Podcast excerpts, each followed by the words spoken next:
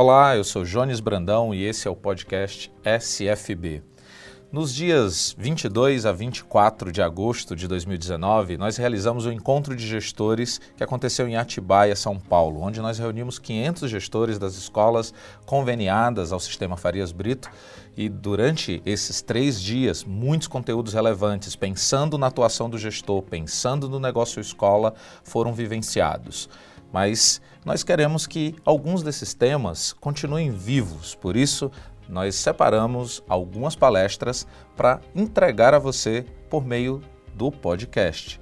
Então, alguns dos temas trabalhados lá estarão à sua disposição através do podcast SFB. Nesse programa, vamos falar sobre o sucesso do bem, modelos de negócio a partir do propósito. Existem muitos impulsionadores para um negócio prosperar, mas tem um que parece motivar para que toda paixão e suor seja colocada à disposição de uma ideia ou de um negócio. Eu estou falando do propósito. De onde ele surge e como ele pode ser usado como uma força motriz no contexto de escolas? Pois bem, nós tivemos um tempo durante o encontro, um formato de painel, onde nós conversamos com Edson e com Pablo, que são CEOs de empresas onde o propósito é latente na vida, na realidade, no dia a dia da equipe, dos processos, do clima laboral. E foi interessante conversar com ele, eu tive a oportunidade de mediar esse painel e a gente entender como o propósito em um negócio, ele pode de verdade impulsionar e engajar as pessoas. Durante a conversa, fica muito claro o quão importante é o seu negócio ser gerido e ser impulsionado por um propósito. Além disso, muitas vezes a gente pensa que dentro da escola, por ser uma instituição de educação, ela tem um propósito por si só, é a educação. Mas nós queremos levar você a pensar um pouco mais profundo. Para além da ideia de educação, é como a sua escola dentro do contexto em que ela vive, com a realidade que ela tem, com as características que ela tem, que causas e propósitos ela abraça. Quando pergunta-se para as pessoas na sua cidade sobre a sua escola o que elas têm a dizer, o que fica mais evidente, provavelmente o que elas vão responder está de acordo com o propósito da sua instituição.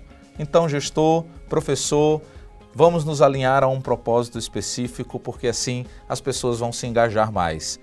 Dito isto, convido você a ouvir essa conversa, esse painel que foi muito legal, bem dinâmico e cheio de alguns insights. Fique ligado agora no painel e na conversa com Edson Grandizoli, Pablo Sales e mediação de Jones Brandão. Meu nome é Jones e serei o mediador nesse painel mediador é um nome, parece que vai ter um, um duelo né, aqui, mas serei um facilitador nesse painel ah, que vocês optaram, né? Tema ah, que tem tudo a ver com pensar projetos, pensar organizações, pensar empresas, pensar negócios focado em propósito, né? Então é o sucesso do bem. Ah, eu quero já de cara convidar aqui o primeiro dos participantes desse painel, dessa conversa, ah, que é o Edson Grandizoli. Edson Grandizoli, gente, é diretor educacional da Reconecta, ah, pós-doutorado no programa de Cidades Globais do Instituto de Estudos Avançados da USP, professor, palestrante e editor executivo da revista Ambiente e Sociedade. Edson, vem para cá, por favor.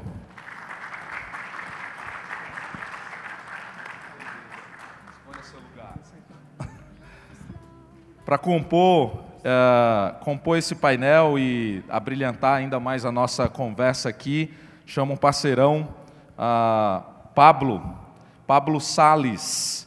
Pablo Sales, gente, é fundador uh, da Cantum, que é uma edtech focada em formação de professores, que atende diversos clientes, ah, como Centro Lehman, Stanford, Insper, Grupo Anima, Eleva, Cultura Inglesa, inclusive parceirão de uma das nossas linhas aqui na Santilana também. Pablo, vem para cá.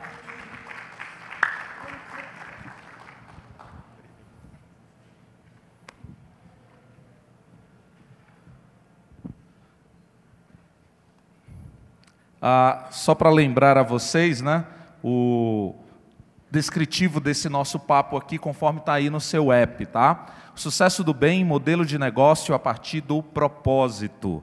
Existem muitos impulsionadores para um negócio prosperar, mas tem um que, pa que parece motivar para que toda paixão e suor seja colocado à disposição de uma ideia ou de, uh, ou de um negócio. Qual é esse? O propósito. De onde ele surge? e como ele pode ser usado como uma força motriz no contexto das escolas. Esse é o nosso o tom do nosso papo aqui. E para a gente sentir um pouco mais sobre a história, a trajetória e como esses dois aplicam essa ideia do propósito, cada um vai ter um tempo de apresentação para vocês. Vai começar com o Edson agora, depois o Pablo. Depois da apresentação de cada um deles, a gente volta para conversar e eu já quero deixar vocês de prontidão, porque vocês vão fazer perguntas também, tá? Produção, por favor, já me ajuda divulgando o WhatsApp para eles já registrarem, teria aí. Tem um número que está aparecendo na tela, um número de WhatsApp, onde você vai poder lançar suas perguntas. Ah, então você já pode ir lançando na medida em que escuta cada um deles e também durante o papo que a gente vai empreender depois das apresentações deles, tá bom? Então grava aí no seu, ah, no seu contato, o WhatsApp aqui do painel vai já mandando as perguntas à medida que forem surgindo e eu vou jogando as perguntas aqui para os dois. Edson, Obrigado. com você. Bom dia, gente. Bom dia a todos e a todas. Eu não consigo fa falar sentado. Eu sou professor há 25 anos, falar sentado não é uma alternativa para mim. Então eu vou falar de pé. E quero agradecer primeiro a presença de vocês, né, ter escolhido esse, esse painel que eu tenho a honra de dividir com o Pablo, né, com a fa facilitação é melhor mesmo, né, com a facilitação do Jones. E eu, fui, eu sou professor de Biologia e Ciências há 25 anos e nos últimos 10 anos eu tenho me dedicado, junto à Reconecta, a desenvolver projetos em educação para sustentabilidade. Né? Como eu sou biólogo e ecólogo e agora estou me dedicando mais especificamente à formação de professores e projetos, é, esse tema tem absolutamente tudo a ver com o painel que eles estão propondo. Né? Eu queria fazer uma apresentação de no máximo 10 ou 15 minutos. Na verdade, não é uma apresentação, são provocações, né? que eu acho que é importante a gente provocar nesse momento para poder, para as dúvidas poderem aparecer e para a gente poder dialogar depois. Né? É, vocês viram essa figura no jornal há pouco tempo? E pouco tempo mesmo, né? 8 de 8 de 2019. Vocês viram essa figura? Essa figura é um infográfico que foi produzido pela Folha de São Paulo a partir do último relatório do IPCC. Vocês sabem o que é o IPCC? O painel intergovernamental global né, de mudanças climáticas. Né?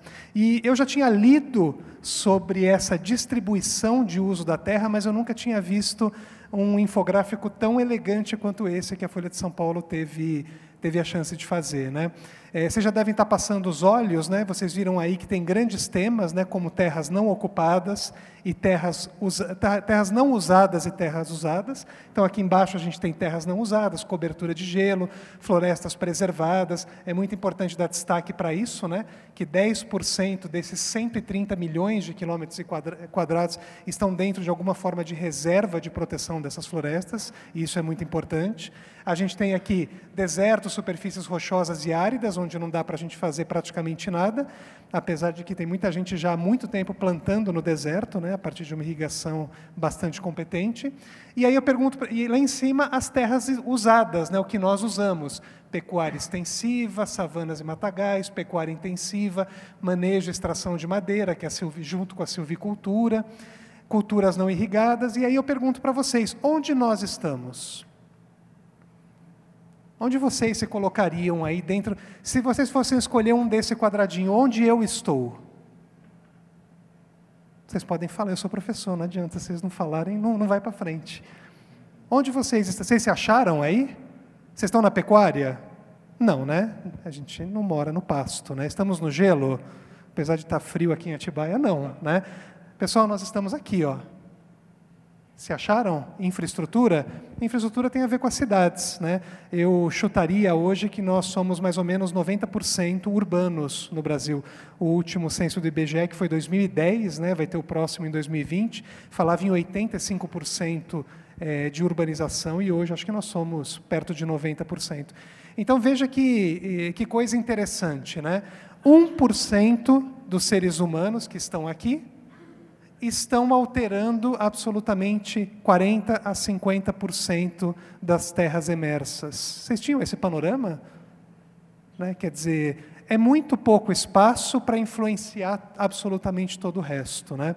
E o modelo que nós temos usado tradicionalmente é um modelo que vocês diriam sustentável ou insustentável?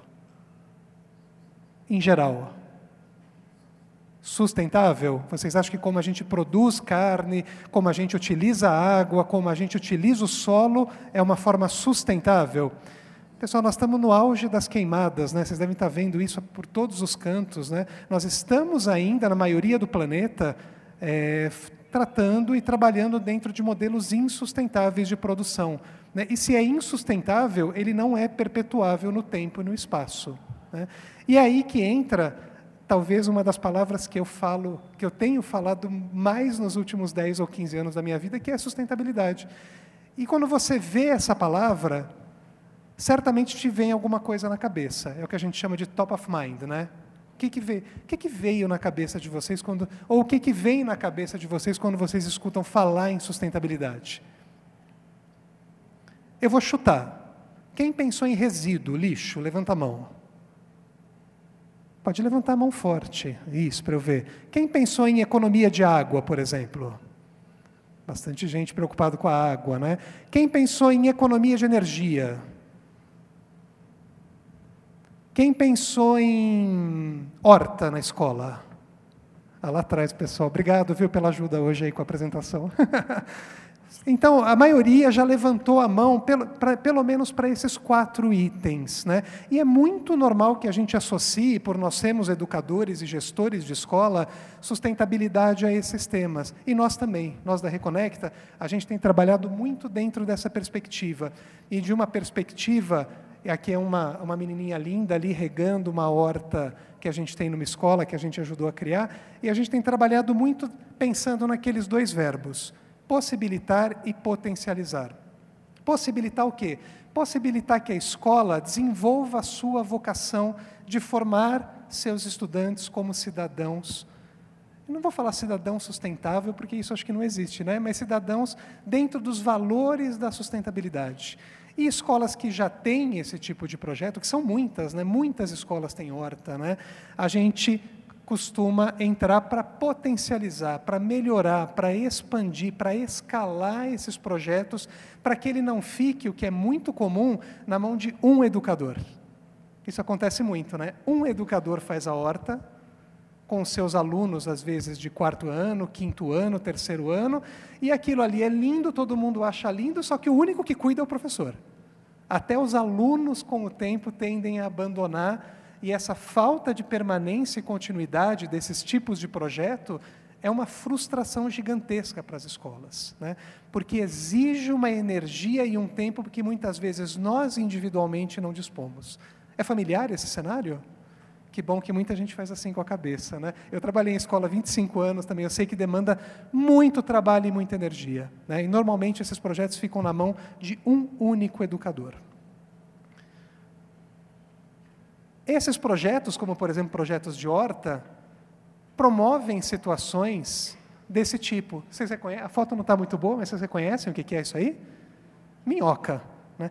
Quantas das crianças que vocês trabalham ou jovens já pegaram numa minhoca desse jeito? Quem nunca pegou numa minhoca aqui? Muita gente, nós mesmos adultos, né, por essa característica nossa de, ser, de, sermos seres urbanos, né, nós estamos cada vez mais distantes e isolados de animais extremamente bonitos, eu sou biólogo, né? bonitos e inofensivos como uma minhoca. Né? Então você potencializa e você desenvolve nesses jovens e nos próprios educadores uma reconexão com a natureza, que é fundamental para a gente entender melhor o conceito de sustentabilidade ou a ideia de sustentabilidade. Para além da questão da horta, que é muito tradicional, é, a gente também gosta, eu tenho trabalhado junto com a minha equipe, muito com temas relacionados a isso aqui que vocês estão vendo. Ó. Vocês reconhecem esses quadradinhos? O que, que é aquilo ali? Os ODS, né? os Objetivos de Desenvolvimento Sustentável, né? É, colocados pela ONU em 2015, quer dizer, nós já temos quatro anos de ações mundiais voltadas para os ODS. E o que, que vocês já fizeram na escola de vocês voltado para os ODS? O tempo todo eu vou cutucar vocês, né? vou perguntar coisas que estão dentro de uma agenda global. Isso aqui é um jogo que a gente criou, que, se chama Jogo ODS. Esses jovens são jovens do primeiro ano do ensino médio, é, da Escola Miguel de Cervantes, em São Paulo. É, que estão brincando, né, literalmente, né, jogando o jogo ODS, onde eles colocam em vermelho, azul em verde é, potencialidades e dificuldades para se atingir as metas propostas pela ONU. Um exercício super simples, não é nem um jogo, né? é uma atividade, né? uma atividade super simples que coloca os jovens em contato com essa agenda, é, que está resumida na chamada Agenda 2030. Outra atividade que a gente tem feito para possibilitar e potencializar é isso aqui. Ó. Vocês reconhecem o que, é que eles estão fazendo? Já já eu caio aqui, né? Quero estar tá aí com vocês, já já eu caio. O que, é que eles estão fazendo? Oi? Vocês não são tímidos, né, gente? Quem trabalha em escola não é tímido, né? Alguém, alguém tem ideia? Ó, vê o barril aqui. É, eles estão fazendo um sistema de coleta de água da chuva. Né, que é muito associado também à questão de sustentabilidade, de economia de água. Né? Então, a garotada tem o seu plano aqui maravilhoso, né? É, de montagem, um mapinha de montagem, e eles estão literalmente com a mão na massa ali para construir e aproveitar essa água da chuva depois, não para beber, claro, né, mas para lavagem de áreas comuns, até em algumas escolas que foram construídas pensando numa edificação mais sustentável, essa água pode ir muito bem para o banheiro, por exemplo, para a pia, né, ela pode ser aproveitada para outras coisas. E outra coisa que a gente tem feito, que é muito importante, é não só a gente fazer junto com a escola, mas dar visibilidade a esses projetos que estão sendo feitos, é, especialmente na região da Grande São Paulo, que é onde a Reconecta é, atua com mais força, né? que é o Prêmio Desafio 2030. É, o Prêmio Desafio 2030 tem justamente essa função. As escolas se inscrevem com os seus projetos e os melhores projetos são avaliados e premiados. Por muita coincidência, a edição desse ano do Prêmio Desafio 2030 foi ontem à noite. Eu não pude ir porque eu estava aqui com vocês, não estou reclamando, absolutamente. O Douglas, o meu sócio, que está lá atrás, ele estava no prêmio, ele, ele ajudou a organizar o prêmio. Aliás, o Douglas está ali fora com a nossa barraquinha, não, com o nosso cantinho da Reconecta, vocês podem dar uma passada lá depois e para conhecer um pouco mais os projetos. E, esse, e essa foi, foram as escolas vencedoras do ano passado, que ganham, além de um troféu, que é uma coisa material, as escolas gostam de mostrar os seus, os seu, as suas vitórias, né, os, seus, uh, os, seu, os seus projetos de destaque, e a gente também muitas vezes ajuda essas escolas a progredir e dar continuidade a esses projetos. Isso tem sido pelo menos 10 ou 12 anos da minha vida, né? Pensar em projetos, estar na escola, estar com educadores, trabalhar junto com vocês, gestores, também na escola. E eu peguei só cinco, são muito mais do que cinco, né? Mas eu peguei cinco lições aprendidas. Eu acho que uma primeira lição aprendida é que a gente nunca chega com nada pronto. A gente sempre ajuda a escola a caminhar, respeitando o seu contexto, respeitando o local e respeitando as pessoas. Acho que essa é uma lição muito fundamental. Nós entramos na escola para ajudar a escola a re reconhecer os seus melhores potenciais de trabalho. O jovem e o educador, essa foto mostra muito bem isso. Né? Muitas vezes vocês estão aqui como eu estou, falando para os seus jovens, né? detentores do conhecimento falando para quem não sabe. Né? Esse modelo ele funciona para muitas pessoas, mas é um modelo que tem sido gradualmente questionado e abandonado, né? da transmissividade do conhecimento. E o que a gente acredita muito é que o educador, às vezes até dá para confundir quem é o educador ali no meio, né? Isso é muito legal, né? O educador e o jovem, ambos como protagonistas da transformação, trabalhando juntos, errando junto, acertando junto e aprendendo juntos. Valorização da complexidade. Vocês estão vendo que tudo que eu estou falando aqui, muito apareceu ontem na fala da Lília e na fala do professor Tales de manhã, né? A Lília falou muito de complexidade ontem no VUCA, vocês lembram? Eu estava aqui também, eu vi a apresentação dela. Né? Valorizar complexidade e diversidade, ou seja, múltiplos olhares para os mesmos desafios, onde a gente treina um valor fundamental, uma habilidade, uma competência fundamental que é a empatia. É você se colocar no lugar do outro. A quarta lição: não há sustentabilidade nas instituições se os trabalhos de sustentabilidade não foram feitos dentro da criação de uma rede de cooperação e confiança. A pior coisa que tem para um trabalho de sustentabilidade é quando alguém fala assim: ah, só eu tonto estou fazendo aqui sozinho, ninguém mais faz. Só eu economizo água, só eu jogo lixo no lugar certo. É familiar também isso? Muito. Né? Isso mina também qualquer trabalho. Então, para além das questões técnicas e tecnológicas da sustentabilidade, é fundamental a gente pensar como construir uma rede de cooperação e confiança. E por último, a quinta lição, a importância do reconhecimento. Pessoal, quem não gosta de ser reconhecido? Fala para mim. Você pode ter vergonha de subir aqui, né, para falar, né? Eu tenho mais cara de pau. Eu subi e falei, né? Mas reconhecimento é fundamental para qualquer pessoa, em qualquer nível, em qualquer cargo. É você falar: bom trabalho, que bom que você está aqui fazendo isso junto com a gente. Parabéns, vamos caminhar juntos para melhorar a nossa escola. E o que, que essas lições aprendidas têm em comum? E aí, para eu fechar a minha apresentação, que eu tenho mais 51 segundos. Nós começamos lá no comecinho a falar de sustentabilidade, né? Vocês perceberam que quando eu perguntei ao que vocês associavam sustentabilidade, nós pensamos nas, na água, no resíduo, no uso do solo, na energia. Quem aqui pensou em pessoas?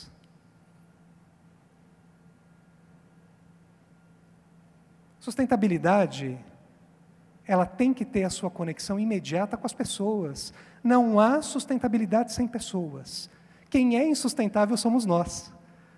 Então, o que a gente tem feito e a filo nossa filosofia de trabalho é sim trabalhar com a água, com o resíduo, trabalhar com o solo, com a horta e tudo aquilo que a gente tradicionalmente associa à sustentabilidade, mas com foco na transformação, e esse encontro traz a palavra transformação, né?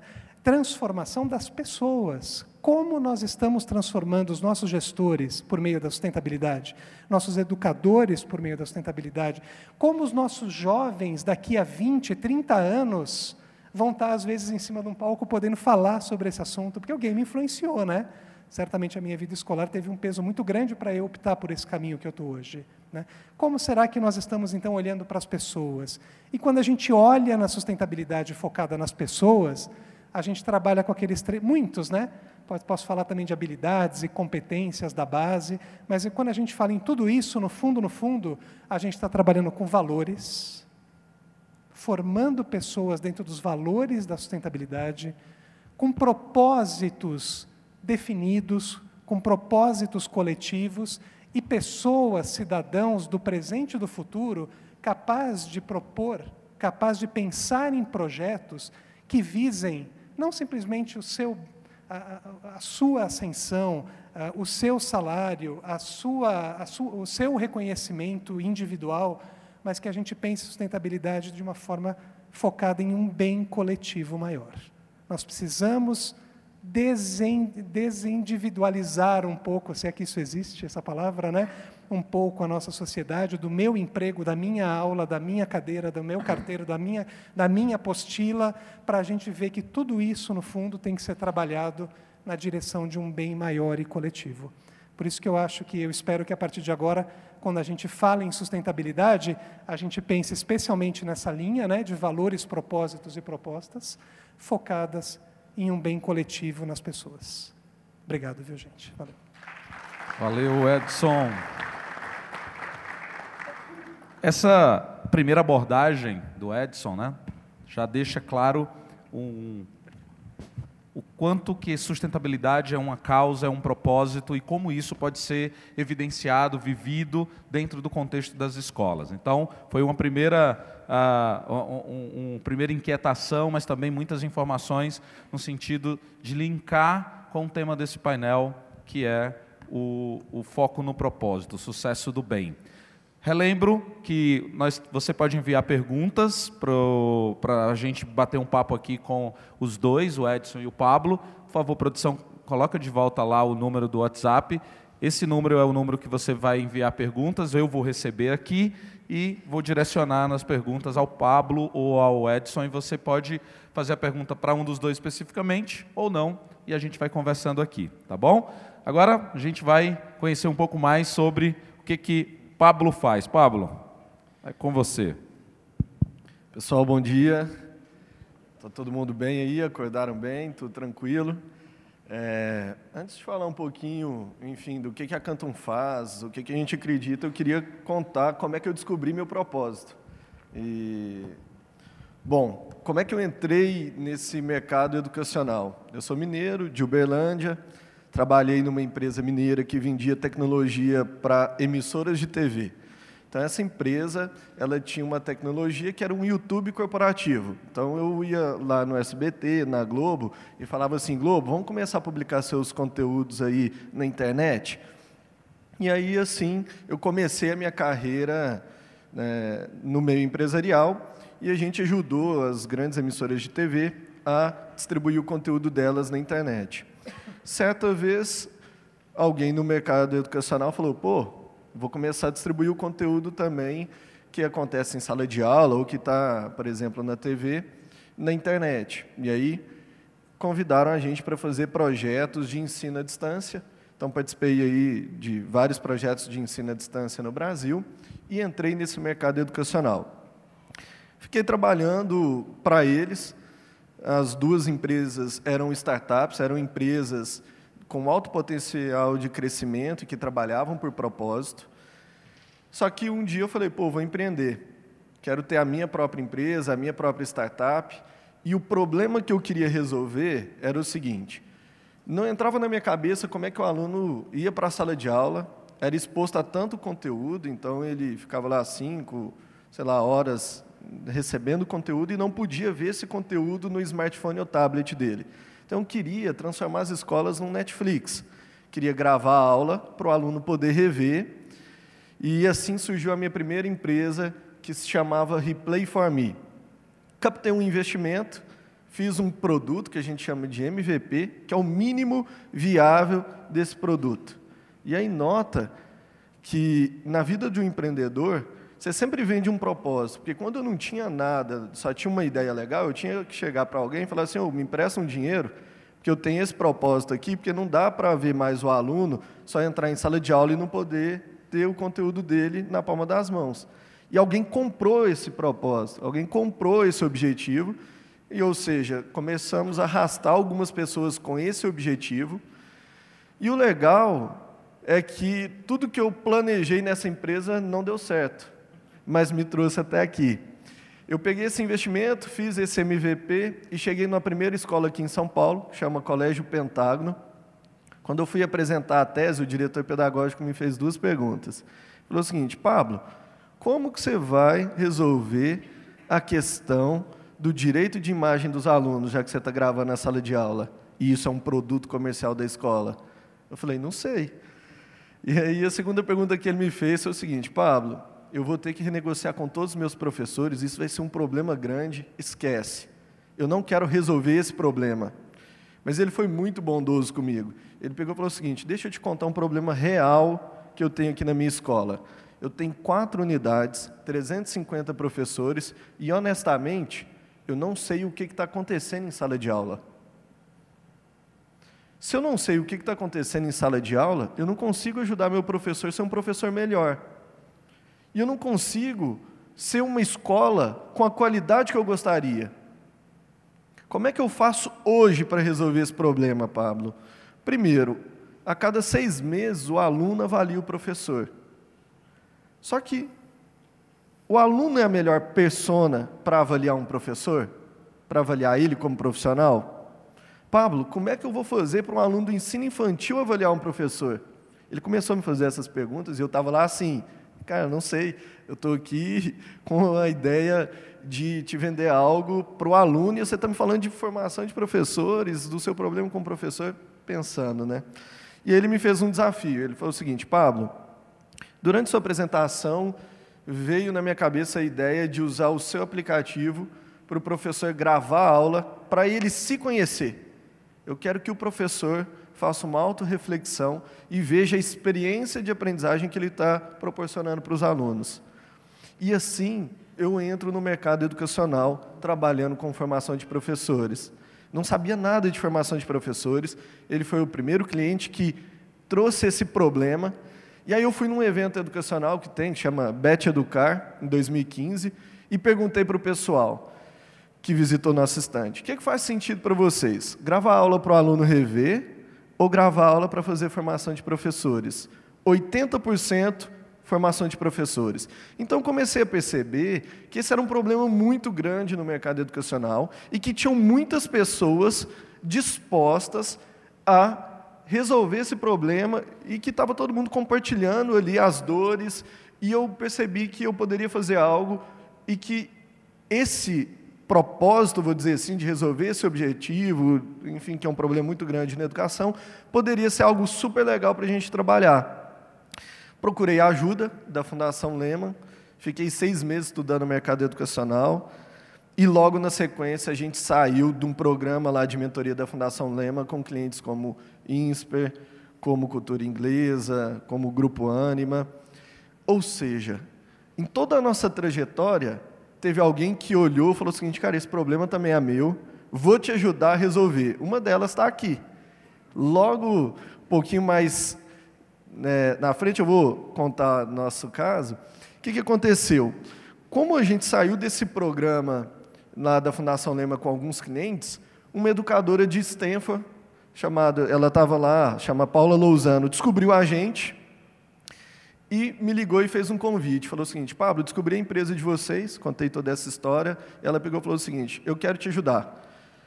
Você tem a tecnologia, mas você não tem o principal, que é a metodologia de como formar um professor. E aí ela deu um curso de um ano para mim para toda a minha equipe, com a metodologia de Stanford, sem cobrar nada, e ainda deu um contrato para a gente operar com Stanford aqui no Brasil. Por quê? Ela identificou na Canton uma empresa que estava compartilhando os mesmos objetivos, os mesmos propósitos, e ela decidiu confiar na gente para desenvolver esse trabalho. E aí foi o nosso caso também aqui com a Solange. Quando a gente começou a conversar, a Canto era uma empresa com um escopo de trabalho muito pequeno. E o Grupo Santiliana, através inicialmente do Moderna Compartilha, teve o cuidado de olhar para a gente e falar o seguinte: essa empresa é uma empresa que tem um propósito legal. Formação de professores é algo que a gente acredita muito. Vou desenvolver essa empresa. Resumindo, a gente fechou uma parceria e eles ajudaram a gente a construir o produto e o propósito que a gente tem. Então, pessoal, falando como que eu descobri meu propósito, foi isso. As pessoas foram se juntando a partir de um objetivo que é resolver o problema da formação de professores no Brasil, esse é o nosso propósito. E eu só descobri esse propósito porque um educador virou para mim e falou o seguinte: Pablo, esquece esse problema um que você está tentando resolver e vem resolver esse problema real. Então, vou mostrar para vocês rapidinho como que a gente entrega isso para o mercado e aí a gente vai conversar um pouco mais sobre. A gente acredita lá na Canton que todo mundo precisa de um mentor. E isso em outros segmentos, pessoal, é extremamente comum. Então pega no esporte, lá o Guga com Larry Passos, você pega aí a Serena Williams com o técnico dela, o Giba com o Bernardinho, Ayrton Senna com o Nuno Cobra, todo mundo tem alguém para dar feedback. Ou seja, feedback é um instrumento é a ferramenta mais poderosa para te ajudar a evoluir e se desenvolver como profissional. Só que qual que é o problema do Brasil? Tem um grupo de profissionais que quase não recebe feedback. E eles estão excluídos dessa realidade. São mais de 2 milhões e meio de professores. Só na educação básica, mais de 2 milhões e 100 mil professores. Ou seja, um problema gigantesco. Sempre que eu falo de formação de professores, eu mostro essa pesquisa, que é uma pesquisa da McKinsey, que ela avaliou os 20 principais sistemas educacionais no mundo, os 10 com melhor desempenho. E eles chegaram uma conclusão muito óbvia. Não tem como você ter uma escola com uma qualidade superior à qualidade dos seus professores. Se o corpo docente é a principal alavanca de qualidade, o que você precisa fazer? Investir em formação e melhorar a instrução desses professores. Por quê? Porque o aluno, pessoal, aprende mais. O aluno que tem aula com um professor de alto desempenho, ele aprende até 53% a mais do que o aluno que não tem. Então é muito importante você ter uma boa gestão do seu corpo docente. Pesquisa do Todos pela Educação. 71% dos professores estão insatisfeitos com a sua formação inicial e não se sentem aptos em assumir uma sala de aula. É absurdo, né? Outro ponto legal, professor entende formação como valorização. Então, a escola que investe em formação, ele é quase como um aumento de salário para o professor. E aí o desafio que a gente tenta resolver é como é que nós vamos acompanhar a prática de mais de 2 milhões de professores no Brasil.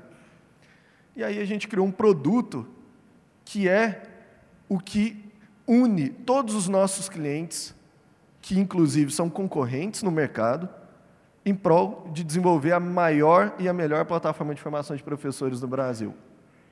Primeiro, mentoria para professores. A primeira coisa que a gente faz é definir uma matriz de habilidades e competências que vai descrever o que, que esse professor precisa ter como profissional e exercer em sala de aula. Então, se a sua escola identifica que engajar os alunos na aprendizagem é algo relevante, que, que significa isso na prática? Então, ali a gente vai mostrar, ó, para engajar o aluno, você tem que conectar conhecimento prévio, experiência de vida, interesse dos alunos ao aprendizado em sala de aula. Se vocês quiserem, depois eu compartilho esse documento com vocês. Estou vendo bastante gente tirando foto aí. Bom, depois que essa matriz é elaborada, você monta um processo de mentoria, onde o professor vai gravar a aula dele para fazer autorreflexão, em cima dessa rubrica e depois ele vai disponibilizar essa aula para um mentor. Então, o time de mentores vai ter a lista lá de mentores. Você pode, o time de mentores da sua escola pode ser professores com mais experiência, você pode formar, a gente ajuda, não tem problema nenhum. E esse mentor vai começar a assistir a aula e fazer uma devolutiva minuto a minuto para o professor. Então, imagina a aula do professor, e você começar a comentar. Ó, oh, no minuto 1, um, parabéns, você foi excelente quanto à gestão de sala de aula. No minuto 10, eu acho que você teve problema para engajar os alunos. No minuto, sei lá, 15, a atividade que você levou para executar em sala de aula não deu muito certo. Ou seja, você vai fazendo esses apontamentos, conectando com a sua rubrica, e o professor tem um feedback personalizado. Pessoal, esse modelo de fazer um curso, colocar 100 professores ouvindo e que depois não vai transformar a sala de aula para a formação de professores, não gera impacto. Então, aqui, pela primeira vez, o professor está recebendo algo exclusivo, personalizado dele, da aula dele. Isso mostra que você está vivenciando as dores de sala de aula junto com esse professor. E aí ele preenche, ele faz essa autoavaliação, essa auto-reflexão baseada na rubrica, e a escola começa a ter um diagnóstico. Então imagina que legal a sua escola você olhar e saber que seus professores estão bem, você saber que, os seus, que o Pablo está evoluindo como profissional, saber quais as habilidades o Pablo precisa desenvolver. Então, um pouco da nossa entrega para a escola. A gente cansou de ver a escola fazendo ações formativas que simplesmente é baseado em tendência, não é baseado no desafio da sala de aula do professor. E se não for no desafio dele, você não engaja. E aí você nunca vai conseguir ter ele para resolver um problema e te ajudar a cumprir o seu propósito dentro da sua instituição. Então, em resumo, pessoal, essa é a metodologia que a gente leva para, os, para as escolas, para os professores. 11 dos 15 melhores países ranqueados no PISA usam essa metodologia. E essa é uma pesquisa aí do Instituto Ayrton Senna com Boston Consult Group, que, se você notar, as principais maneiras aqui de você formar um professor para transformar a prática dele, está lá, mentoria, coaching, observação da própria aula e observação da aula de outros professores. Então, em resumo, o que a Canton acredita e o que tem arrastado aí hoje mais de 25 mil professores nesse propósito é a formação continuada dos professores, com foco no autoconhecimento, na observação das experiências de aprendizagem, porque hoje uma aula não acontece só na sala de aula tradicional, na mentoria e no feedback. Então, esse é o nosso propósito, que os professores consigam chegar à sua melhor versão hoje. Tá? Obrigado, estou à disposição para enfim, tirar dúvidas e a gente falar agora sobre propósito e como que isso muda a nossa vida, a vida da nossa empresa, escola. Tá bom? Muito bom. Nossa, temos dois cases muito interessantes aqui, né? Um com foco na sustentabilidade, outro com foco na formação de professores. E eu tenho certeza que você já está aí pensando em uma série de coisas disso tudo acontecendo na sua escola, ou como isso tudo pode ser, ah, pode acontecer de fato na sua escola. Ah, mais uma vez reforço que você é parte dessa conversa. Então, o WhatsApp está aí na tela, você pode enviar perguntas, considerações, para a gente deixar ainda mais rico esse papo aqui. Esse é um tipo de atividade que é, é tão rico quanto a participação de todos, né? Então fica o convite mais uma vez. Olha, enquanto vocês falavam aqui, eu fiquei com uma, uma dúvida na cabeça. Na verdade, uma curiosidade, né? Queria entender como que a ideia de propósito se materializa dentro da empresa de vocês, dentro do negócio de vocês, com a equipe de vocês. Como é que é esse clima laboral movido e influenciado pela ideia de propósito, tá? Você que está quietinho aí há um tempo, né? Sabia que você ia fazer um Vai, Edson. Não, essa pergunta é muito importante porque ela remete a um ponto que também está muito ligado à sustentabilidade, tanto pessoal quanto de instituições, que é a coerência. Né? Então, o que a gente leva para a escola do ponto de vista de trabalho, como eu coloquei aqui, né, de estabelecimento de relações de confiança, ela também tem que permear todo o dia a dia do trabalho dentro da instituição. Né? Eu acho que existem, claro, existem muitos procedimentos que a gente garante essa coerência, mas eu acho que tem alguns que são fundamentais. Primeiro, comunicação assertiva. Né? A gente tem que entender é, que tem que existir bons canais de comunicação, tanto pessoais quanto remotos, isso acho que todo mundo tem, né? mas que essa comunicação ela tem que ser de qualidade, no sentido de é, elogiar o que está sendo bem feito, trocar elogios, reconhecer o trabalho do outro, e ao mesmo tempo que você vê algum tipo de problema, algum tipo de desvio, algum tipo de, é, de conduta que não, não está de acordo com aquilo que a gente quer fazer, também poder olhar para essa pessoa e falar assertivamente, olha, vamos repensar nesse processo, vamos repensar nesse caminho que, que você está fazendo, que nós estamos fazendo na empresa, né? Então a gente tem que entender que o feedback assertivo ele é fundamental dentro de uma equipe que tem uma relação de confiança estabelecida. Outra coisa que eu acho que é fundamental é, e aí é muito difícil é, pensar nisso para empresas mais tradicionais, é a horizontalização dos cargos, vamos dizer assim. Né? É, na, na, Reconecta, nós nos consideramos todos exatamente no mesmo nível de importância de trabalho, atuação, criação, implementação e avaliação do que a gente está fazendo nas escolas, tanto nas escolas como na avaliação do nosso próprio trabalho. Né? Então, eu acho que esses dois pontos são fundamentais: né? comunicação de qualidade assertiva e a questão da horizontalização dos relacionamentos e das tarefas. Boa. E lá, Pablo? Pessoal, para mim o maior desafio como empresário, vou falar assim, é time, né? São as pessoas. E para uma startup é muito desafiador você conseguir atrair e reter as pessoas, porque você não tem tanta disponibilidade financeira. Então, no meu início, eu não conseguia pagar nem o salário compatível que o mercado pagava. Como é que eu ia atrair alguém para trabalhar comigo? Complicado, né? Eu não conseguia nem pagar o salário que uma empresa do lado, tipo assim, um, sei lá, um atacado lá na minha região é muito forte, banco, uma outra empresa de tecnologia. Então, o propósito, ele sobrepõe todos os outros itens na nossa empresa. Então, quando alguém decide trabalhar e a gente tem uma rotatividade baixíssima, acho que cinco anos de empresa, a gente tem 20 pessoas, saíram umas três. É um negócio assim. Quando a gente recebeu o investimento, o fundo até perguntou, falou assim, pô, mas o pessoal não sai. E, mas contrato muito, vitalício Contrato lá. vitalício, o que está acontecendo? Isso não é a realidade das outras empresas.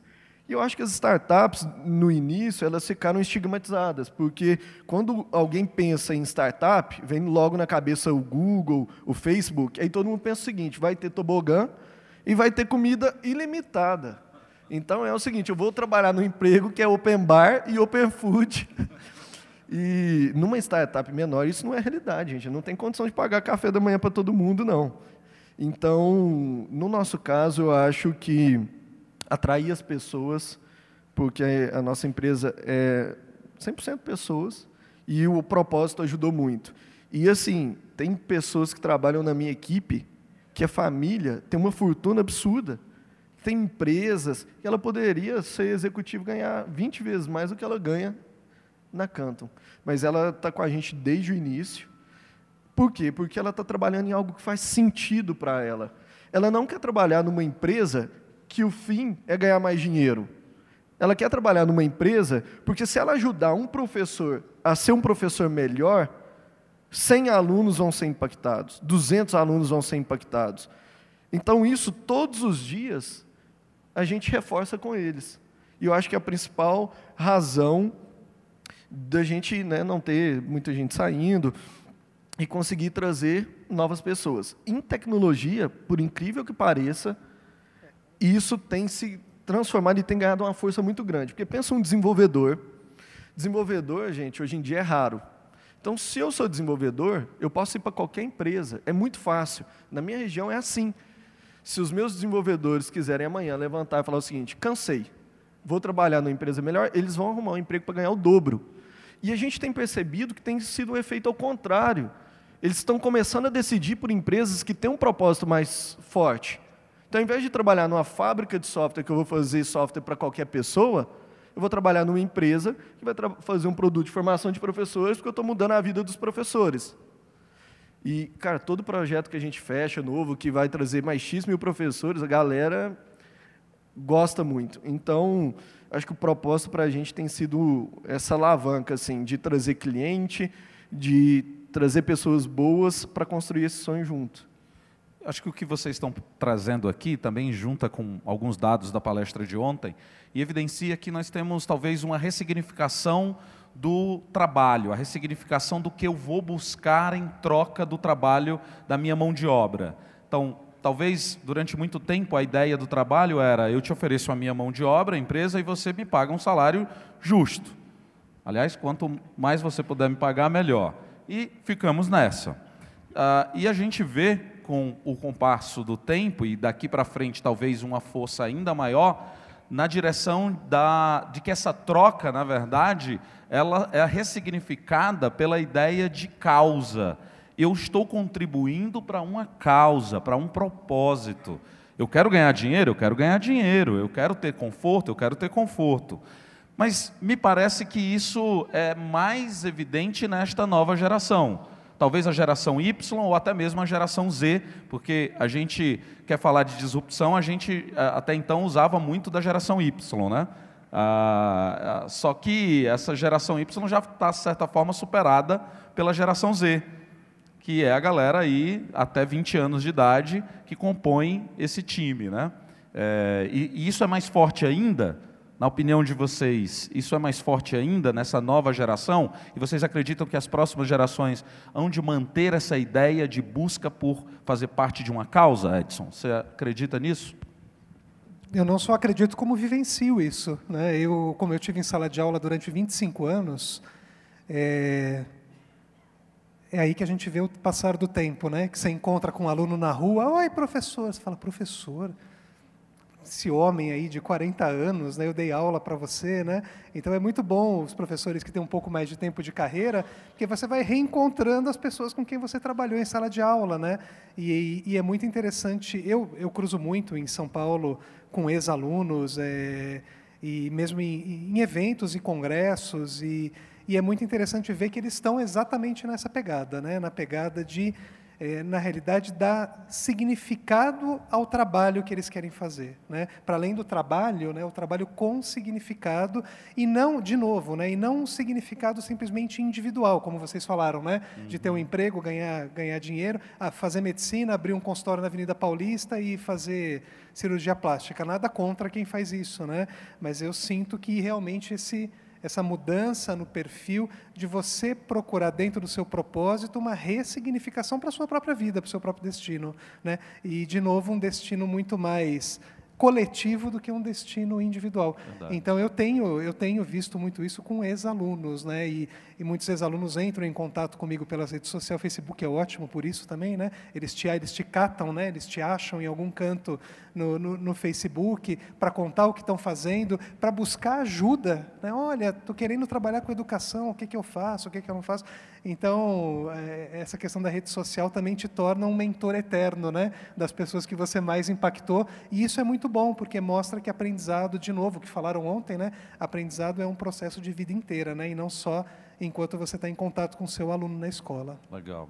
Ah, tem uma coisa que habita muito a certeza de todo, ou pelo menos de boa parte de gestores de escolas, é que o seu negócio já tem uma causa por default, tem uma causa própria por natureza, que é a causa da educação, é o propósito da educação. Ah, ok, tudo bem, faz parte. Mas aqui ficam uma, algumas interrogações na, na, minha cabeça. Né? Será que o negócio, cada um dos negócios, por exemplo, aqui representados nessa sala, é, não teria particularidades específicas, dado o contexto em que estão inseridos, o tipo de cliente que você atende, a, a, a, o seu projeto político-pedagógico, só para citar alguns itens, que tornam o seu negócio um negócio único? Né? E a partir dessa ideia de ser um negócio único, ainda que seja na educação, por que não ter um propósito mais definido? Nesse sentido, Pablo, é, você acredita que vale uma, um, um, recorte da ideia de um propósito de educação maior, mas vale um recorte específico para cada negócio? Eu chego numa escola, eu sou um pai, e eu vou perceber o que naquela escola? Ah, porque a escola eu vou perceber que é um ambiente de educação, ponto. Não, mas que recorte, é possível ter um recorte mais específico que é, é, gere identidade para aquele negócio escola, mas que fique evidente um propósito maior ali? Sim, eu vejo que as escolas elas estão se posicionando com o viés do propósito, mas muito mais com o objetivo de captar aluno do que de fato entregar o propósito. Então, nota que na minha apresentação eu falei, todo mundo precisa de um mentor. No esporte isso é comum, na educação não. E eu estou fazendo assim. Ou seja, se alguém não se identificou com a minha maneira, falar, não, não acredito em observação de sala de aula e feedback professor, pronto, você não vai fazer. Então está claro como eu tento entregar esse propósito. O que eu tenho percebido no mercado educacional é o seguinte: vou formar cidadãos globais. E aí ela vai e contrata uma solução bilíngue e acha que está fazendo isso. Ou um fato real que aconteceu com a gente, a instituição de ensino superior, porque eu acho que tem mais educação básica, né? Então, vou falar mais do ensino superior. Me convidaram, lá da minha cidade, viu, gente? Você vai falar mal do ensino superior, é isso? Não, vou não. Imagina. Mas brincadeiras à parte, sabe o que aconteceu? Eles me chamaram lá. Pablo, você é uma das primeiras startups a fazer parte do nosso programa de inovação. Me ajuda a criar aqui um ecossistema de inovação. Beleza, a gente pegou um andar do tamanho dessa sala e a gente fez um projeto de inovação. Eu consegui levar startups para dentro da faculdade, a gente fez 48 posições para os alunos poderem trabalhar num modelo de coworking, tinha uma sala de metodologia ativa para os professores, precisava estar integrado com o um projeto pedagógico da instituição, tinha um espaço maker, cortador a laser. Não, os caras investiram, juro para vocês. Em três meses eles fizeram esse andar os caras são muito bons de obra, né? Então, cara, em três meses eles fizeram um negócio assim, extremamente inovador. E eu fiquei dois anos nesse espaço até a gente ir para o nosso escritório. Resumindo, a finalidade era, todo mundo que ia lá na matrícula, ele levava lá, vamos dar uma volta. Está vendo aqui a girafa, ali está o elefante, e começava a fazer tipo um safari com a gente. E depois eu cheguei para gerente comercial e tinha uma meta lá. E aí eu fiquei, eu descobri, eu fiquei meio desanimado, que é o seguinte, 90% dos alunos que faziam o tour fechava a matrícula. Então, ela estava se posicionando como uma instituição inovadora, que estava querendo criar um ecossistema, mas a finalidade era aumentar a captação. Então, eu acho que assim, tem que tomar cuidado, porque o propósito ele precisa ser verdadeiro. Da mesma maneira que pode atrair aluno, mas pode também alguém ter a percepção de que você está fazendo aquilo ali com outro objetivo e, e, e mal. E Ou seja, que... não faça só a frente da prateleira, né? Tem não coloca fazer... só no Sim. folder da divulgação. Seja. Seja. E aí eu acho que esse é o desafio da escola. Porque a escola, por mais que ele tenha um propósito maior, e aí cada um, enfim, vai comunicar da maneira que achar melhor, na hora que você vai para o dia a dia, ela está lidando com expectativas de vida totalmente diferentes. A minha mãe e meu pai, não sei o que, que eles queriam que eu fosse.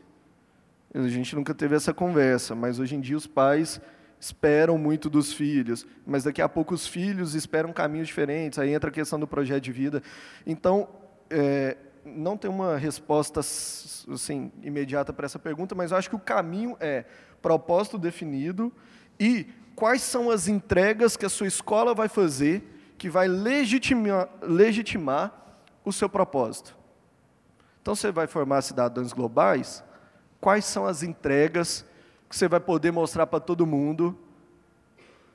E uma das coisas, só para comentar e fechar aqui, que mais me incomoda no mercado educacional é quando o pai entra na escola e os educadores, ao invés de falar do projeto pedagógico, vai mostrar a escola. Vai mostrar que tem a sala Google, a sala Apple, a, piscina, e não fala do corpo docente, do que vai ser entregue, do propósito.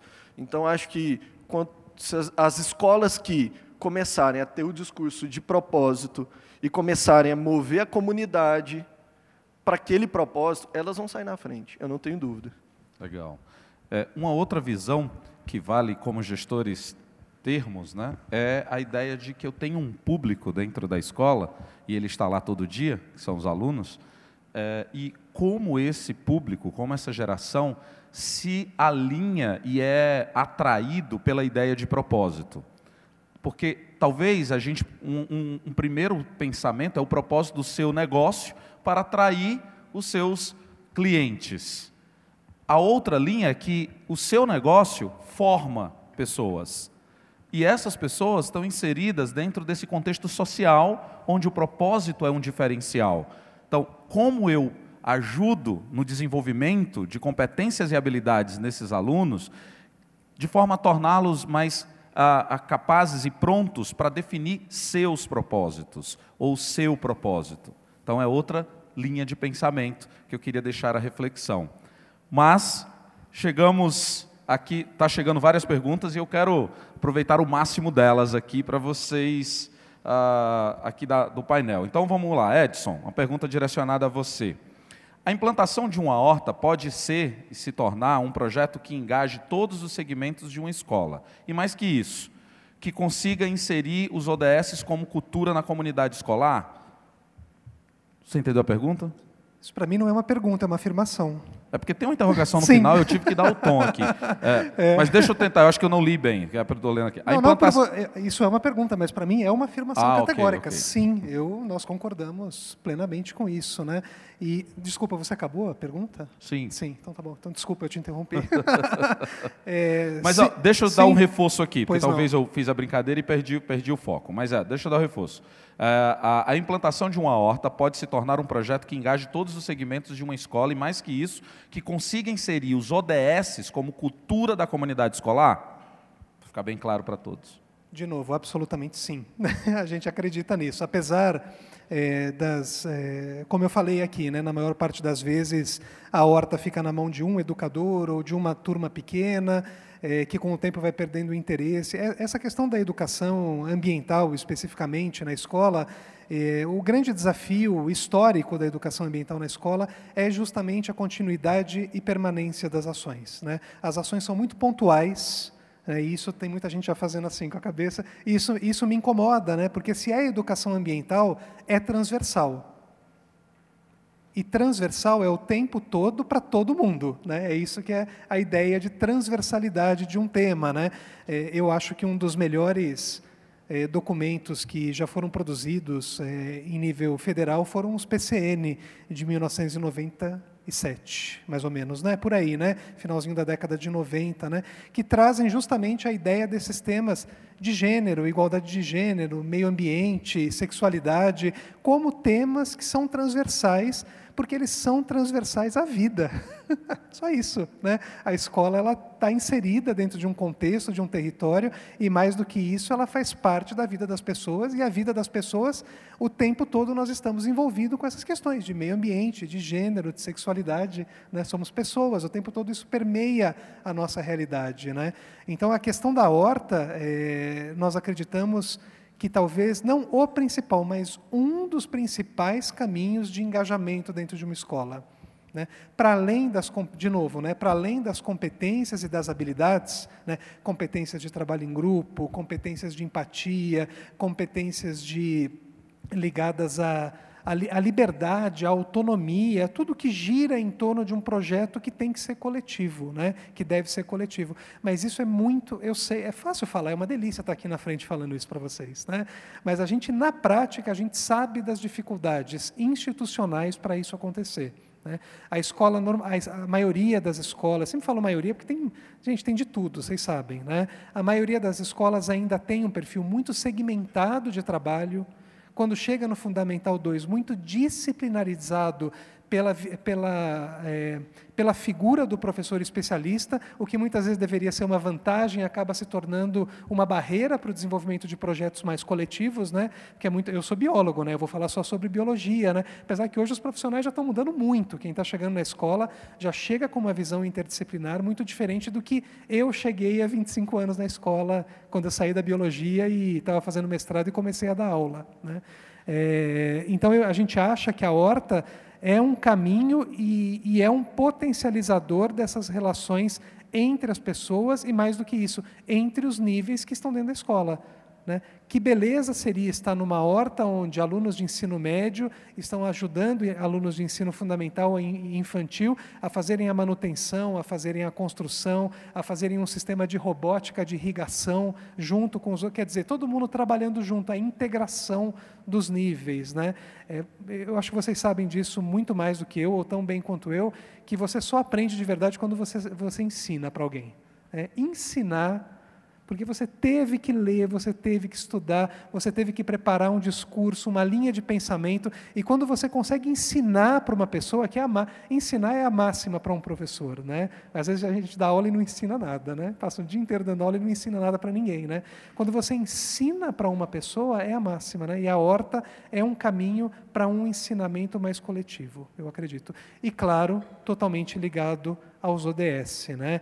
desde o 4, educação de qualidade, até a questão de cidades sustentáveis, uso de recursos, os ODS, eles permeiam. A gente, inclusive, é, tem colaborado com as escolas para desenvolver, não planos de aula, plano de aula está cheio na internet, eu também não tenho nada conta. Eu, como professor, eu usei muito plano de aula, sempre me ajudou muito, né? mas a gente tem ajudado as escolas a pensar em sequências didáticas, interdisciplinares, complementares e coletivas. Eu acho que esse é um desafio institucional para as escolas e que a gente precisa chegar lá. Né? Temos que caminhar nessa direção. Pegando o gancho no que você mencionou sobre engajamento, algumas perguntas que chegaram aqui têm a ver com como motivar e sensibilizar os professores a se engajar nessa ideia, dessa causa de sustentabilidade na escola. Vocês só mandaram pergunta difícil, né? Mas esse é o desafio também que a gente tem no dia a dia, né?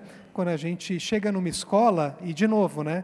Sempre alguns professores que estão envolvidos com alguns projetos. Está muito ligado a quem, a quem são, né? E normalmente são professores de geografia e ciências né, que estão envolvidos, falando de Fundamental 2 e médio, né, e no ensino Fundamental 1 e no ensino infantil, muitas professoras nos procuram porque elas não têm a formação específica para desenvolver aqueles projetos. Né? Então, tem, tem os valores, tem o desejo, já está engajado e precisa da gente, às vezes, só para dar uma ajeitada ali em como fazer, por que fazer, como avaliar o, os processos. Né? E eu costumo falar que existem três níveis. É, de engajamento, vamos dizer assim. O primeiro é participação. Né? É, vocês estão participando aqui hoje de um painel. Né? Quando acabar aqui, vocês vão embora. Então, a participação, a participação é uma coisa pontual. Né? Nós temos aqui hoje um momento pontual. O segundo é o engajamento. O engajamento, por exemplo, dessa experiência é nós trocarmos contatos e trocarmos ideias pelo WhatsApp, pelo Facebook, trocarmos e-mails, construirmos projetos coletivos. Então, eu engajei no propósito de vocês e vocês engajaram no propósito da minha empresa, da Reconecta. E o terceiro ponto, que eu acho que é o ponto máximo dentro de uma instituição, de uma empresa, de uma escola, é o nível da corresponsabilização. Onde eu olho para a pessoa que está trabalhando comigo, a Solange, agora já sei o nome dela, né? a Solange, o Douglas, que é o meu sócio que está lá atrás, e nós nos sentimos corresponsáveis pela educação integral que está sendo desenvolvida dentro da nossa instituição. Né? Então, acho que para além do engajamento, porque o engajamento também é temporário, Dentro de uma escola, a gente tem que buscar a sustentabilidade por meio da corresponsabilização. Eu sei que eu estou fazendo a minha parte, eu sei que o Jones está fazendo, que o Pablo está fazendo, e nisso nós criamos uma rede, de novo, de confiança e de trabalho coletivo. Ok. Pablo, ah, algumas perguntas sobre a questão da gravação da aula né, do professor, e se para o programa realmente obter resultados de um diagnóstico mais completo, é obrigatório que todos os professores topem, ou se é facultativo professor topar gravar a aula ou não. Como é que isso tem acontecido no, no dia a dia aí nas escolas que você, que a Canto tem atendido? Bom, na prática, primeiro, se for top-down, não vai funcionar. Segundo, o professor tem que ter autonomia para gravar quantas aulas ele quiser e submeter para a mentoria qual ele quiser. Então, o que mais acontece com a gente é o professor gravar 10 aulas e submeter uma, que ele está mais confortável. De novo, o foco não é o diagnóstico e a avaliação do professor. O foco é oferecer um feedback para ele evoluir como profissional e ele ser melhor. Então, acho que é invertida essa perspectiva é, do professor. O professor decide participar, o professor precisa querer melhorar. É óbvio que a instituição de ensino ela reforça isso constantemente com o professor, porque ele quer que esse professor participe dessa, desse programa de formação. Tem alguns casos que aí acontece de maneira obrigatória para todo mundo. Então, por exemplo, tem redes que faz avaliação semestral pelos alunos e os professores que foram mal avaliados, eles precisam passar pela essa intervenção. Aí é obrigatório, porque eram professores que antigamente eles mandavam embora. Então é um processo agora que vai dar uma segunda chance para o professor de mostrar quais são os desafios e eles poderem apoiar. Então, respondendo, tem modelos e modelos, mas o que é mais praticado na nossa rede é o modelo onde o professor tem 100% de autonomia e ele decide se ele quer participar, quando participar, qual aula enviar, até porque, para a mentoria dar certo, precisa ter uma relação de confiança entre o professor e o mentor. Então, se você pede algo obrigatório nesse sentido, você quebra um pouco esse vínculo e aí é o primeiro passo para não dar certo. O mentor costuma ser alguém da gestão, é isso? Coordenação ou pode ser um par? Na maioria das escolas que a gente opera, a gente recomenda que não seja algo, alguém que tenha é, o viés hierárquico. Antigamente era. Antigamente o coordenador pedagógico observava as aulas dos nossos professores. Aí primeiro que ele observava às sete horas da manhã, ia dar feedback no outro dia, falava que o professor ficou muito tempo virado de costas para a turma e o professor questionava ele. Falou assim, não aconteceu isso. E ele era coordenador, mas aconteceu. Não aconteceu. E ficava naquele problema é, da hierarquia e do professor não ter feito a autorreflexão e se visto em sala de aula. Né? É, a gente resolveu esses problemas e hoje eu acredito no modelo onde é, a escola seleciona, dentro da equipe de professores, um time de mentores. Então, na maioria das vezes, as escolas, inclusive, estão convidando os professores para construir a rubrica. Quanto mais colaborativo, menos problema de engajamento. Um dia uma diretora falou um negócio para mim. Eu aprendo muito conversando, né? E aí a diretora pegou e falou o seguinte: Pablo, você sabe como é que muda alguma coisa dentro da escola? Vou te ensinar. E ela foi muito didática. Ela pegou e falou o seguinte: vamos supor que você queira pintar essa parede de verde. Você não vai pintar ela toda de verde. Primeira coisa que você vai fazer, vai lá no cantinho, pinta uma parte pequena de verde. Aí o povo vai passar, vai estranhar, mas por que está verde? Toda a vida foi branco. Não gostei, não. Gostei. Não, ficou legal, pô, podia ser toda. Passa um pouco de tempo, você vai e pinta a parte de baixo da parede de verde. E depois, num terceiro movimento, você pinta toda a parede de verde. Então, os projetos que a gente teve que foram mal sucedidos foram projetos que o gestor queria fazer top-down, queria fazer de uma vez, e que não convidava os professores para construir junto. Se eu puder dar três dicas do que não fazer são essas três. porque eh, após esses três movimentos a gente percebeu que dá tudo errado. Simplesmente o professor falou o seguinte: não vou participar. Acabou. O projeto morreu. E aí você vê que, seguindo um pouco dessa ideia da parede pintada aos poucos, uh, isso pode eliminar a ideia de que o professor, do professor ver que o, a gravação da sua aula só vai servir para criticá-lo e não para impulsioná-lo. É, porque eu imagino que pode ser, num primeiro momento, um, um tanto quanto invasivo para ele, né? Do tipo, estão gravando a minha aula, esse é a minha sala de aula, esse é o meu espaço. Vamos fazer isso para quê? É prova contra mim. Esse é o modelo mais Bolsonaro, do tipo, grava aí para ver o que, que o professor está fazendo, né? É, não é isso que a gente acredita. Tanto é que quem grava é o próprio professor. Então, nota, o caminho, em primeiro lugar, é ele se assistir. Tem escolas que nem dão feedback. É assim, ó, grava e faz a auto-reflexão você. Você precisa se conhecer. Até porque as escolas que investem nesse projeto, se ela consegue transformar o professor num professor melhor, ele pode ser esse professor melhor em qualquer escola. Certo. Então, as escolas que adotam a canto, elas têm um propósito com, e compromisso com a qualidade acima da questão da avaliação. E isso, Jones, que você está falando, acontecia antes, sem o vídeo.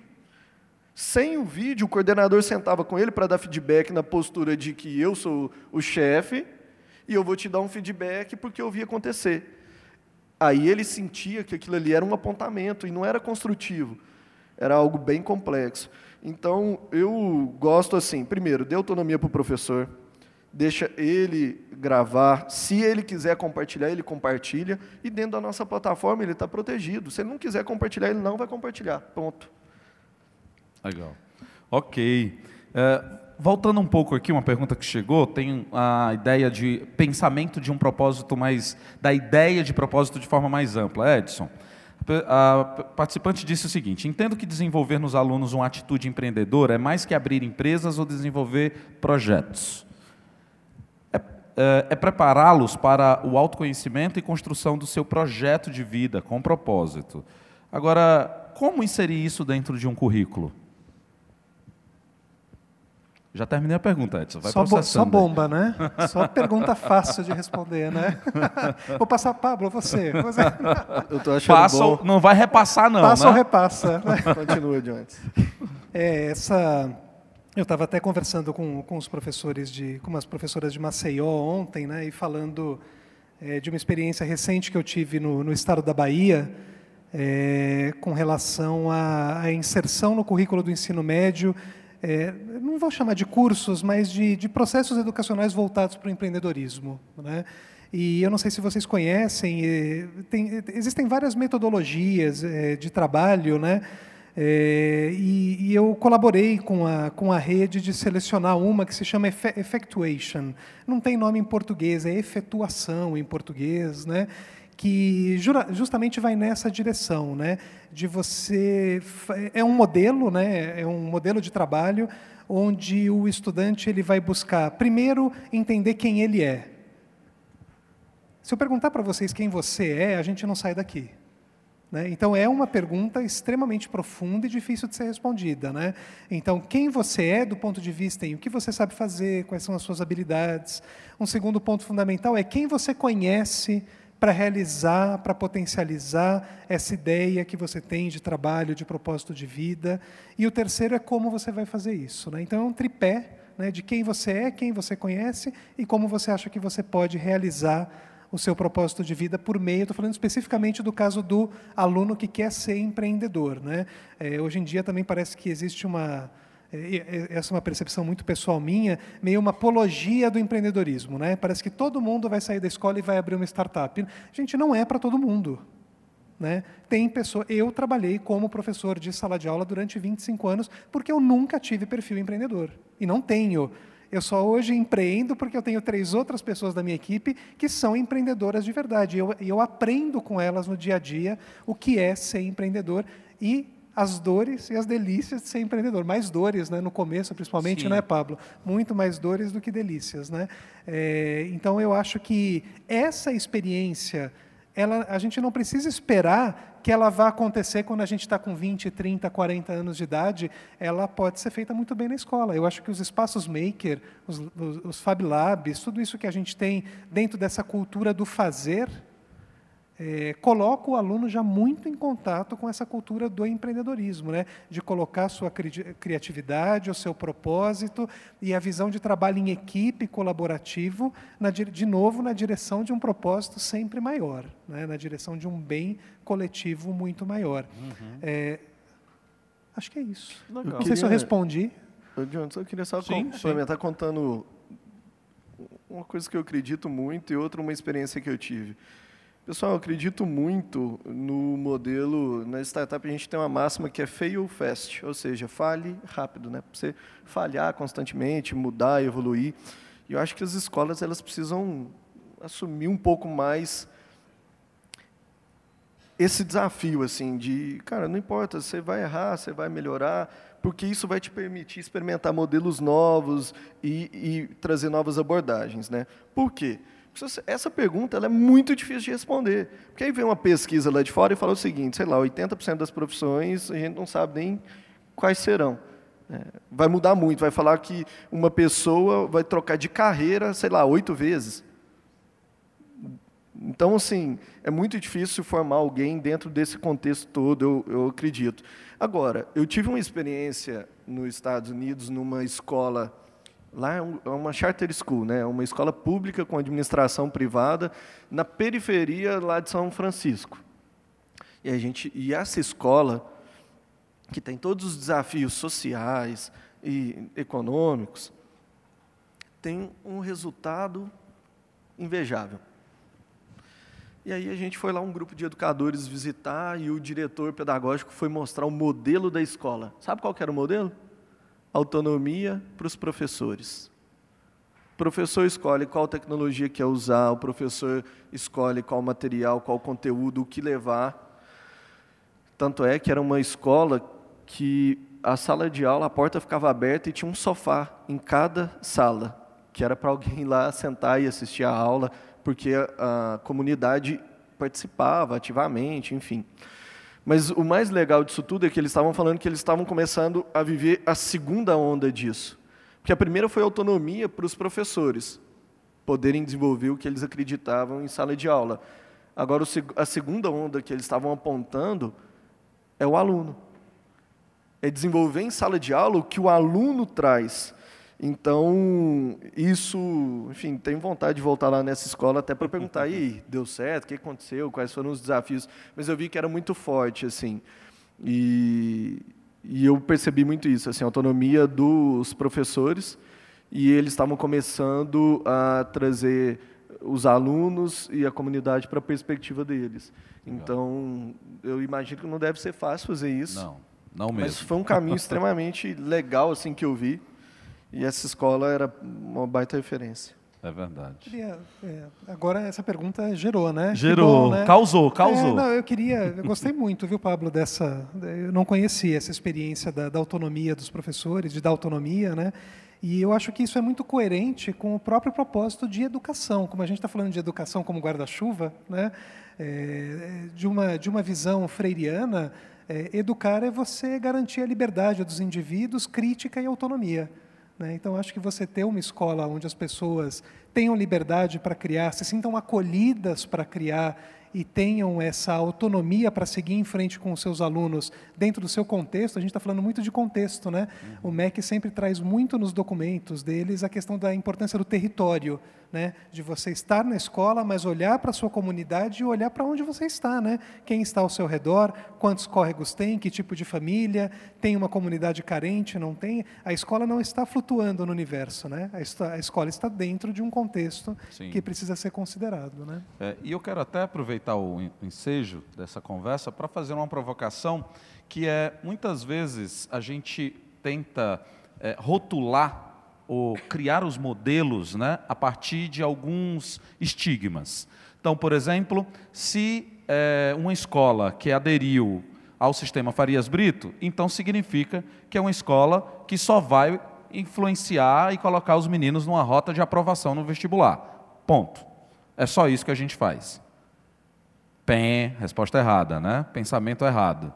Porque essa, essa é uma, uma coisa que é, quebra as possibilidades diversas que você pode empreender na educação. E mesmo dentro do Colégio Farias Brito, essa não é a única rota, essa é uma das rotas. Talvez fica mais evidente porque se faz marketing em cima disso.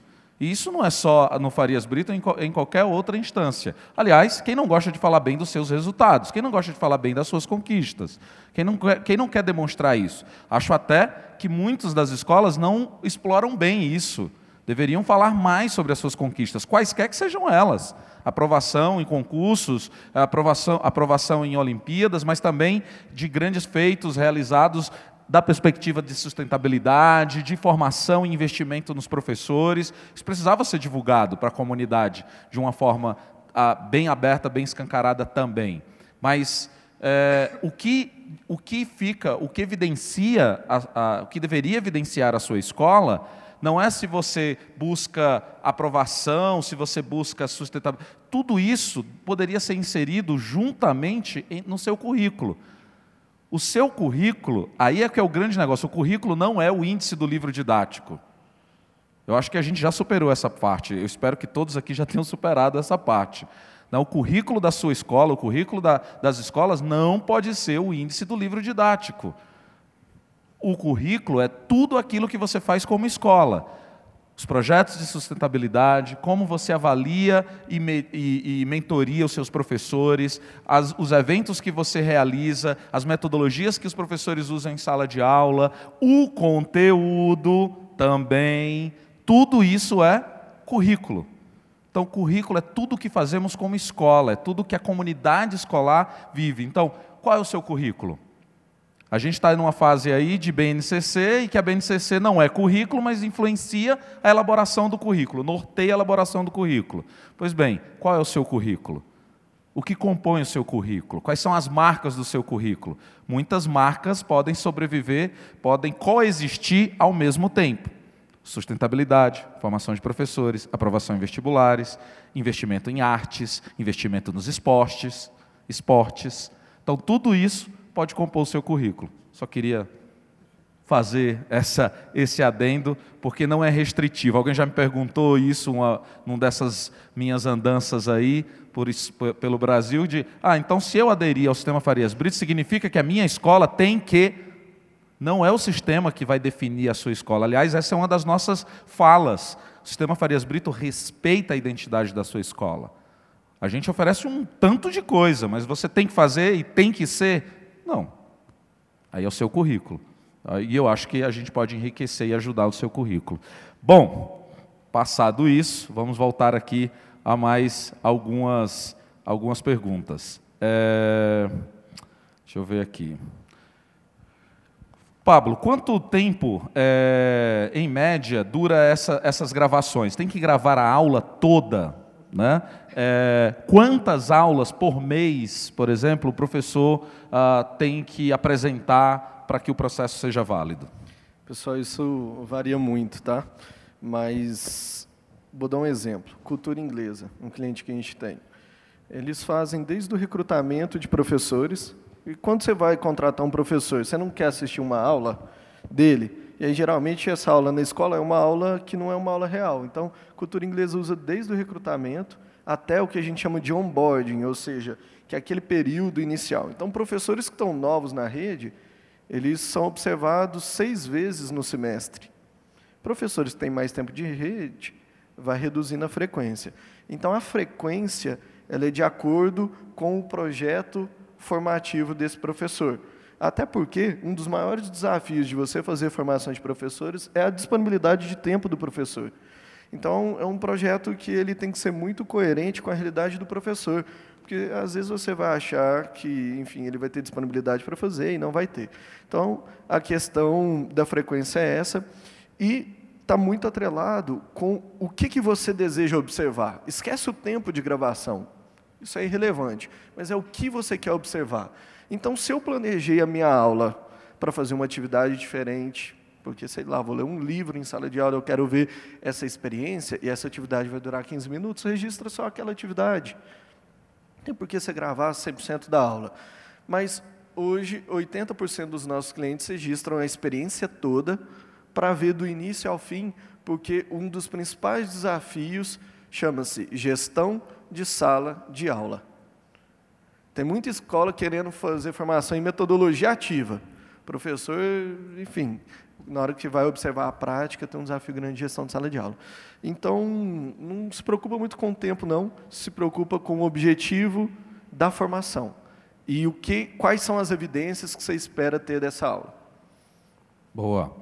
É, Edson, a participante fez o seguinte comentário, né, que as famílias, ela, muitas vezes, elas têm algumas buscas né, por escolas que uh, impulsionem uh, o bom desempenho dos seus filhos em processos acadêmicos, aprovações e tal, e isso é parte do jogo, não podemos esquecer. Né, que faz parte do jogo. Então, como harmonizar o propósito, se a escola, se a instituição tem propósitos vinculados, por exemplo, à ideia de sustentabilidade, como vincular e como harmonizar o propósito com esses objetivos das famílias? Eu, eu acho que a gente não pode pensar nas duas coisas de maneira desvinculada. Né? Eu acho que é, são, é, a aprovação ela não deve, não pode estar desvinculada aos processos que estão sendo feitos de alguma forma dentro da instituição, né? que tem a ver com o propósito, com o currículo, uhum. com a uhum. missão, com os valores que a escola está trabalhando. Né? É, os trabalhos, especificamente de sustentabilidade, por eles permitirem uma ampla gama de abordagens e envolvimento de diferentes atores, eles obrigatoriamente vão trabalhar com diferentes competências, se bem feito, né? Trabalhar obrigatoriamente com competências, com habilidades, que é o que a nova BNCC, na realidade, isso já está sendo falado há muito tempo de competências, de novo, desde lá do, dos PCN, né? De competências e habilidades, né? Isso vai ser muito bem trabalhado por meio, e aí eu faço a, das palavras do Jones as, as minhas, né? É por meio de conteúdos que o professor tem que trabalhar. Não é o conteúdo que puxa o trabalho. Isso eu acho que é muito importante o que você falou, né? Eu acho que não deve ser o conteúdo que puxa que você vai fazer, mas onde que você quer chegar do ponto de vista de competências, habilidades e também nesses resultados nesses grandes processos, Enem, vestibulares. É, é, e isso é, tem muita relevância para a instituição, para os gestores, é muito importante de ser divulgado, mas eu tenho visto, e de novo não são em todas as escolas, eu tenho visto que essa preocupação também com esses resultados tem se diluído com o tempo. Eu não sei se vocês têm essa percepção. Né? Muitos estudantes, é, eu escutei isso de muitos estudantes meus de ensino médio, não, eu estou aqui nessa escola, eu trabalhei, outro parênteses, né? eu trabalhei em muitas escolas em São Paulo que tinham como foco essa questão da aprovação no vestibular. Né? Com o tempo, muitos alunos, não, eu estou aqui porque eu quero uma boa formação de ensino médio. Olha a maturidade desse aluno de falar isso, né? Talvez até sejam palavras dos pais, né? Mas ele entende que aquilo é importante. Muitos desses alunos que eu trabalhei, eles acabam, e agora, o que você vai fazer? Não, eu vou passar um ano na França fazendo um curso de línguas. Vocês, vocês vivenciam isso? Tem sido cada vez mais comum. Claro que depende da escola, estou falando de escolas de elite, de gente que tem possibilidade de viver essa realidade. Né? Mas eu tenho visto essa preocupação com essas aprovações mais formais do ponto de vista dos pais, de quem está na cadeira, na cadeira no escritório, em casa, né? de não. Meu filho quer ser médico, ele vai ser médico, a gente vai, ter, vai, vai dar as condições para ele estudar, se formar, é, mas eu acho que é importante ele passar dois anos é, nos Estados Unidos é, fazendo um, isso também está acontecendo muito, né, gente? Fazendo um trabalho voluntário em alguma ONG. Vocês estão vivenciando isso? Será que é minha bolha? É, eu tenho, não, obrigado, pelo menos um. Que bom, ufa. bom quando eu tenho um apoio. Eu tenho visto muito essa mudança de paradigma também desse resultado. É muito. Para a minha família, que sempre foi família de classe média, classe média baixa, classe média, é, entrar, me colocar numa universidade era uma ascensão não só para mim, mas para a família como um todo. Né? Esses tempos, eu estou falando isso anos 80, né? que quando eu estava pensando em vestibular no século, eu brinco que é no século passado, e é mesmo. Né? Isso tem mudado muito né, nessas escolas que eu trabalho. Né? É, é, de novo, é uma mudança de visão de trabalho e visão de propósito. Né? Então, ele vai estudar, vai viajar, ele volta, ele vai fazer um cursinho pré-vestibular, ele vai estudar mais um ano e vai fazer o curso que ele quer. Né? Então, acho que eh, deve haver essa preocupação.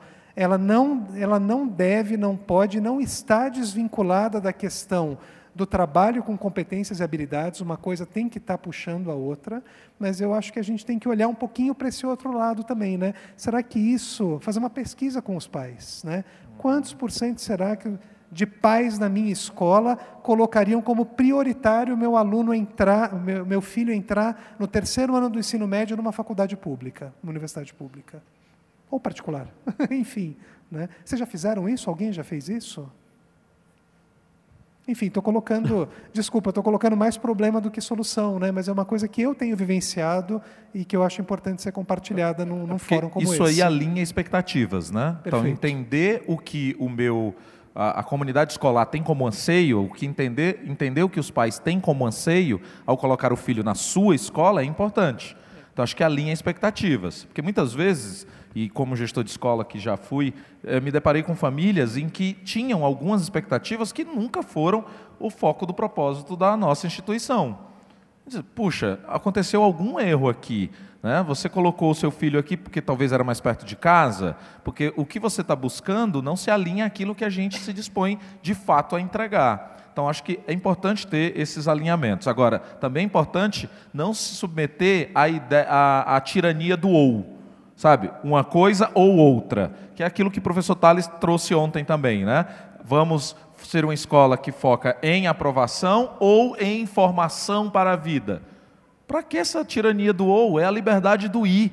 É uma escola que investe em formação para a vida e prepara para aprovações. É possível fazer as duas coisas. Como é que repete aí a frase? É a escola que prepara para a vida a escola que forma para a vida, para os, né, os desafios que a vida se, se, nos impõe, e aprovação, que é preparar para concursos, Olimpíadas, Enems, vestibulares e por aí vai. Acho que as duas coisas complementam. Aliás, um dos projetos que eu acho mais belíssimos dentro da escola são as Olimpíadas educacionais porque ele desafia os alunos, sabe? Coloca eles em momentos de se superar, em buscar. Eu acho belíssimo o programa de Olimpíadas Educacionais. Não, porque eu fiquei pensando na forma de comunicar isso. A gente forma para a vida e tem X alunos que o projeto de vida deles era passar nas melhores faculdades do país, a gente entregou 80% de aprovação. É isso. Outra, outra coisa que eu acho, desculpa te interromper, Jones, uma coisa que eu acho que é muito relevante também e que nós temos que nos colocar como numa posição de maior protagonismo, os sistemas de ensino, as faculdades, as, as escolas, é, é, é de como nós podemos influenciar políticas públicas no sentido da avaliação desses alunos no final do ensino médio. Né? Será que a gente vai, vai e deve ficar esperando do governo aquela prova pronta? Redondinha para o aluno vai, faz e pronto, né? E a gente se alinha ao que está sendo cobrado aquela prova, né? Qual será que é o nosso papel de protagonista, é, de levar para as políticas públicas educacionais uma nova visão de educação? Que a gente quer, que una essas duas coisas. A gente tem nada. se você quer uma universidade pública, você está na mão dos gestores públicos, você está na mão de quem faz a prova, de quem está na universidade. Como os professores que estão nas melhores universidades do Brasil, nas melhores faculdades, estão pensando em educação? Como que esses professores estão sendo formados dentro desse paradigma que a gente está tá começando Legal. a trabalhar ou está continuando a trabalhar? É, não adianta eu, eu, fiz, eu passei por isso, né? Não adianta mais você fazer uma prova, perguntar se minhoca é anelídeo, artrópode, quilópode, chega. Né? Nem biólogo, se bobear, precisa saber mais disso, porque eu pego o celular aqui em dois minutos eu resolvo essa parada. Né? O que, que, nós, que, que cidadão que a gente quer formar nessa universidade e como essa universidade está escolhendo esse futuro cidadão. Eu acho que é um papel Maravilha. dos sistemas de ensino olhar para isso com um pouco mais de Fica protagonismo. Gente, respeitando nossa grade de horário e tempo, chegamos ao final desse painel. É, muito bom, obrigado Pablo, obrigado Edson. quero antecipar e reforçar, na verdade, o convite. Tanto a Canto quanto a Reconecta tem um stand ali no nosso hall principal, perto da entrada dos auditórios, onde vocês vão poder perguntar e entender mais sobre a metodologia, sobre a implantação, sobre como eles se relacionam e são parceiros das escolas. Então fica o convite para ao longo do dia, em algum dos momentos que for possível, você passar lá e conversar. John, Fe... perdão, queria só saber, posso fazer uma consideração final? Rapidinho, um minuto? Desculpa te interromper. 50 segundos, valendo. 50 segundos. Pessoal, uma experiência rápida. Vou tirar umas férias com a família, aí tínhamos que escolher pousada. E aí tinha uma pousada lá em Maragogi, que foi a eleita por mim e pela minha esposa, que apoia 80 pessoas né, lá da comunidade local. Então, rapidinho, voltando para o tema do painel, queria ter contado isso. Por que, que a gente optou por essa pousada? Foi um dos principais critérios de decisão o impacto que ela está fazendo na comunidade. Então, empresas do bem, como o propósito vai moldar o projeto educacional de vocês? Tentem comunicar isso para a comunidade. Quando um pai for olhar para a escola de vocês, eles têm que olhar para vocês e falar o seguinte: olha, ela tem feito esses projetos que eu me identifico, isso vai legitimizar vocês. Não queria ter contado essa história rapidinho, porque foi um caso Legal. recente e eu acredito muito nisso. Propósito vai influenciar tomada de decisão para compra. E isso vai chegar em vocês na hora que a família for escolher a escola que ela vai querer que o filho dela escolha. Né? É isso. Que o seu negócio seja um negócio do bem e o seu propósito fique evidente para todos os que lá vá conhecer, vá entender um pouco mais, inclusive para a sua própria base. Uma das grandes dificuldades que às vezes a gente tem em relação aos pais é que a gente, como escola, não conta para os pais o que realmente a gente faz, como a gente faz, por que a gente faz. Chame os seus pais na escola não só para dar o resultado dos filhos deles, mas para contar sobre o seu propósito. Obrigado, gente. Obrigado pela participação e presença aqui.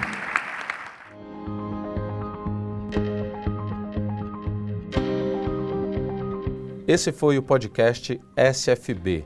Fiquem ligados nos próximos programas com conteúdos relevantes para a sua escola para você enquanto gestor e até mesmo para os professores. Deixamos aqui também o desafio a que você compartilhe esse podcast com a sua equipe e com outros parceiros nessa jornada de educação.